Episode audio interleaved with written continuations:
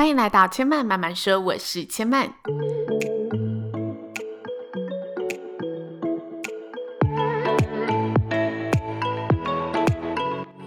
目前频道在 Apple Podcast、Spotify、Google Podcast 都听得到。喜欢的朋友欢迎帮千嫚订阅并留言评论，让更多人可以认识千嫚慢慢说喽。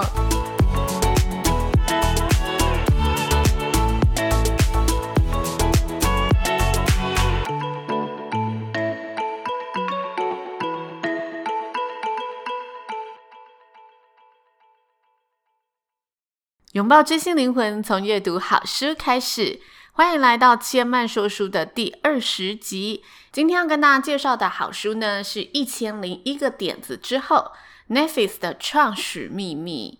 这是千嫚近期啊很喜欢的一本书籍，在看这本书的时候，就像在看一个很幽默风趣，然后节奏轻松的纪录片。作者以十足生活化的叙事风格，带你感受到每个曾经发生在现实中的真实情境，让你看着书就会觉得好像置身其中，自然而然的感受到主角他在奋斗路上所经历的心境转折，体会那一些时而荒唐、时而疯狂，然后有时幸运有时美好的一个逐梦旅程。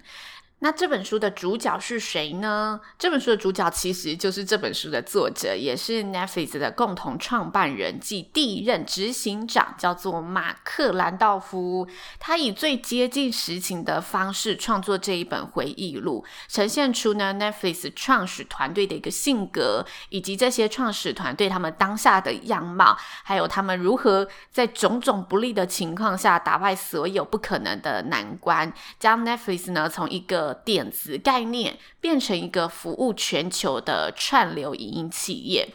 那这本书总共有四百多页，就是记录着这一路从孵化诞生到成长演变的一个过程。每一段的旅程其实都非常非常的精彩，所以千曼呢估计这本书会分为三集或者四集来跟大家分享，也邀请大家呢一起来听听这段梦想实践的真实旅程哦。那在说书之前呢，想先问问大家，大家有没有听过或者订阅过 Netflix 的服务，或者有没有看过 Netflix 制作的一些影集啊，还是戏剧等等。前面是今年年初才正式呢使用 Netflix 的服务，之前有听过，但是没有真正的认识它迷人之处在哪里。但在今年初体验之后呢，完完全全就是被它征服了。如果你刚好是非常喜欢看电影啊，非常喜欢看影集的人，你应该会跟千曼一样非常喜欢 Netflix，因为 Netflix 几乎什么类型的节目都有。想看影剧时啊，只要打开 Netflix，我就很容易黏在沙发一整天。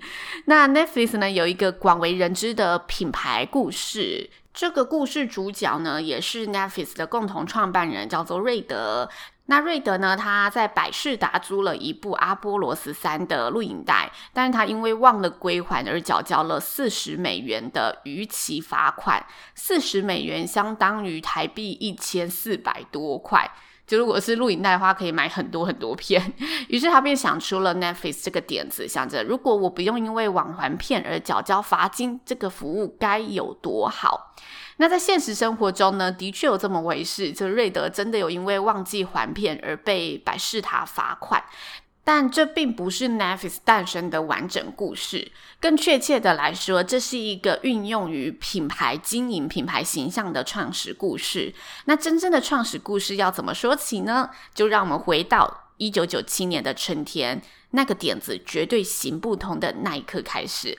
作者马克和瑞德呢，他是生意上的伙伴，两人为了响应共乘运动，会一起轮流开车载着彼此去上班。那在车子上呢，马克总会提出各式各样的创业点子，而瑞德总是毫不留情的回应打脸。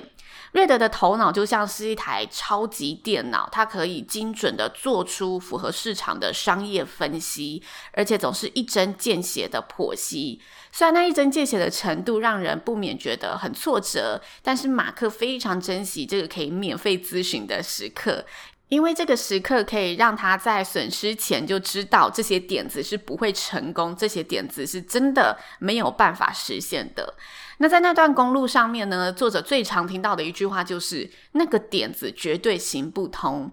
当年的马克是四十岁，属于大企业中的一份子，工作上拥有非常丰厚的报酬，但他心中一直有个声音，不停地想着：单打独斗，从零到有的打造一间公司，不知道是什么感觉。如果我解决的都是我的问题，我会不会更有成就感呢？从这个声音出现后呢，马克就在背包里放了一本小笔记本，随身携带，走到哪带到哪。无论开车、骑车、登山、冲浪，随时的都会将脑中的点子记在这一本小笔记本上面。同时间呢，他也找来了一群呢要一起打天下的人才朋友，将他们组成了这个创新团队的智囊团。每天开始在白板上呢分析着小笔记本的创业点子，试着从这些点子里酝酿出更好的东西，然后再运用早上的共乘时间，向瑞德提出讨论过的这些点子。那在听过呢无数次的那个点子绝对行不通后，这次马克呢跟瑞德提出的点子来到了小笔记本上的第九十五个点子。没想到这次瑞德听完后呢，点点了头，说出：“嗯，这个点子还不错。”可惜成本太高了，你卖的东西永远无法省力。卖十二个所花的力气跟卖一个所花的力气是一模一样的，卖再多都没有办法节省你的成本，这样是无法扩产的。于是小笔记本上的第九十五个点子又再见了。接着两个人呢就在车上聊起了马克女儿呢昨天晚上看的录影带。那瑞德又说：“不要再跟我讲录影带了，我刚刚呢才被百事达坑了四十美元，就因为晚还了一部片子。”不过瑞德讲到一半，突然望下窗外，说着：“或许这个东西有搞头。”马克一如既往的呢跟智囊团分享着早上跟瑞德在车上讨论的内容，接着冒出一句话：“我们需要的产品是世界上已经存在的产品。”但是我们可以协助人们在网络上取得这项产品。我在想，录影带行不行得通呢？于是马克呢跟这一群智囊团的朋友再次分头为这次的点子来做资料和准备。团队激烈的讨论分析这个点子可能会遇到的困难。包括当时收购录影带的成本其实很高，并且将录影带透过邮寄运送到家里需要的时间不符合顾客挑完片就可以马上看的一个心理期待。再加上你要运送这一些嗯录影带，你的邮资、包装费都是一个成本。最后还有一个最重要的事情，那就是这项线上服务还得跟现在已经在市场上占有地位的百视达竞争。全美各地的百事达呢，在当时几乎多到每个人只要十至十五分钟就可以抵达百事达租片。所以接下来的几周呢，马克与智囊团的朋友呢，在白板上继续的互抛点子，然后在车上跟瑞德呢继续的讨论这个点子的可能性。就这样子你来我往，你来我往的一段时间过后，这个线上出租录影带的点子呢，即将灰飞烟灭之际。马克突然有一个想法，不知道从何而来的呢？想起了他知道的 DVD 技术。当时的 DVD 技术刚问世，然后属于一个测试的阶段，是个就算你有 DVD 也没有任何 DVD 播放机器可放的年代。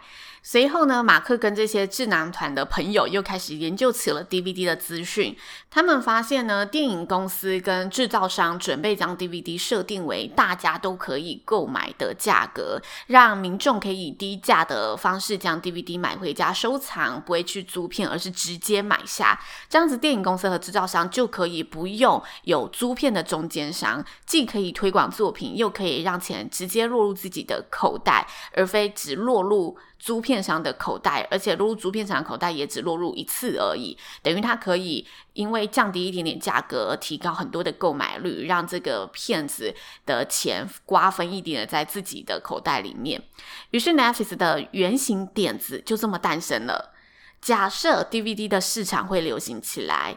以更便宜的库存去收购这一些 DVD，然后因为这些 DVD 的外形更轻巧，我可以更便宜的运费去出租，让那一些只是想看影片而非想收藏的顾客，可以透过这个线上租借 DVD 的服务，将这个 DVD 呢带回家看。虽然这是个大胆的假设，但现在电影租借市场已经被百视达占据了。如果他们想要在这个市场杀出一条血路，线上租借并邮寄 DVD DVD 仿佛是一条可行之路。于是马克呢做了一些准备，某天在跟瑞德用餐时呢，试图证明邮寄 DVD 这个点子是可行的，并且告诉瑞德，反正我们就先寄寄看嘛，寄一片 CD 到你家，万一 CD 破了就算了，我们就知道这个点子是行不通的。但是如果顺利抵达，隔天你又有东西可以听啦。瑞德凝视着马克，多次提醒他，我们没有人看过真正的 DVD 长什么样子。这个问题真的是直捣黄龙，但是最后呢，瑞德还是感受到马克他激动的情绪，说了声“好吧”。没想到隔天早上碰面，瑞德拿着马克呢不到二十四小时前寄出的信封，说：“我收到了。”在这篇实验的 CD 抵达后，马克跟瑞德都明白，他们找到了一个值得彼此去尝试的点子了。因为当时 DVD 的技术呢尚未问世，属于一个。初测试的阶段，所以这个点子的卖点就在于抢先进入这个市场，捷足先登，抢在录影带店之前，先搜集好所有可以出租的片单。更确切的说，他们可以先做到有片单就好，因为当时呢也还没有太多人有 DVD 机，离录影带店出租 DVD 也还有好一段时间，所以这段时间只要先搜集好片单，就可以抢下进攻这个市场的唯一经营人。那创立公司呢，真正要做的事情就是让别人对你的点子感兴趣。你能说服未来的员工、投资人、事业伙伴和董事会，把金钱、名声和时间花在你的点子上面。于是。马克和瑞德呢，也说服了这一群智囊团的一些担忧建议，开始呢推算评估需要的资金，最后得出这间新创公司起码需要先投入两百万美元。而幸运的是呢，瑞德愿意成为这一位出资的天使投资人，马克呢则决定他是以一个不投入任何一分钱，而是承担呢投入大量的时间为经营者的一个角色。就在锁定出租 DVD 的点子之后，这本书的时间轴来到了距离 Netflix 上线的前九个月，一切感觉都是如此的瞬间。几星期前，马克呢从模糊的点子清单进展到了推动点子的半可行计划，现在马克和瑞德真的要开公司了。而一间新创公司，除了要有一个可行的点子、足够的资金，还有一项绝对不可或缺的资源，那就是。要如何召集这些将点子变为现实的新创团队？要如何找到这些人才，说服他们也相信这个点子，为你的点子付出呢？下周四的说书呢，前半将继续分享马克召集团队以及如何解决实现点子前的一连串麻烦和问题，还有 Netflix 上线时呢，沸腾又刺激的第一天现场故事，也邀请大家下周四别错过喽。同时提醒大家，千曼六月的抽书活动呢也正式上线了，活动会在 IG 上举行，欢迎有兴趣的朋友可以追踪千曼的 IG，执行生活家刘千曼，一起呢到我们的活动文下留言参与抽书的活动，也祝福大家可以抽到好书喽。那千曼慢慢说，目前在 Apple Podcast、Spotify 各个 Podcast 都听得到，喜欢的朋友呢也欢迎把前曼的节目分享给更多的好朋友认识，让前曼的声音有机会被更多人听到。再次谢谢大家今天的收听，千曼慢慢说。今天就说到这里喽，也邀请大家下次再来听我说喽，拜拜。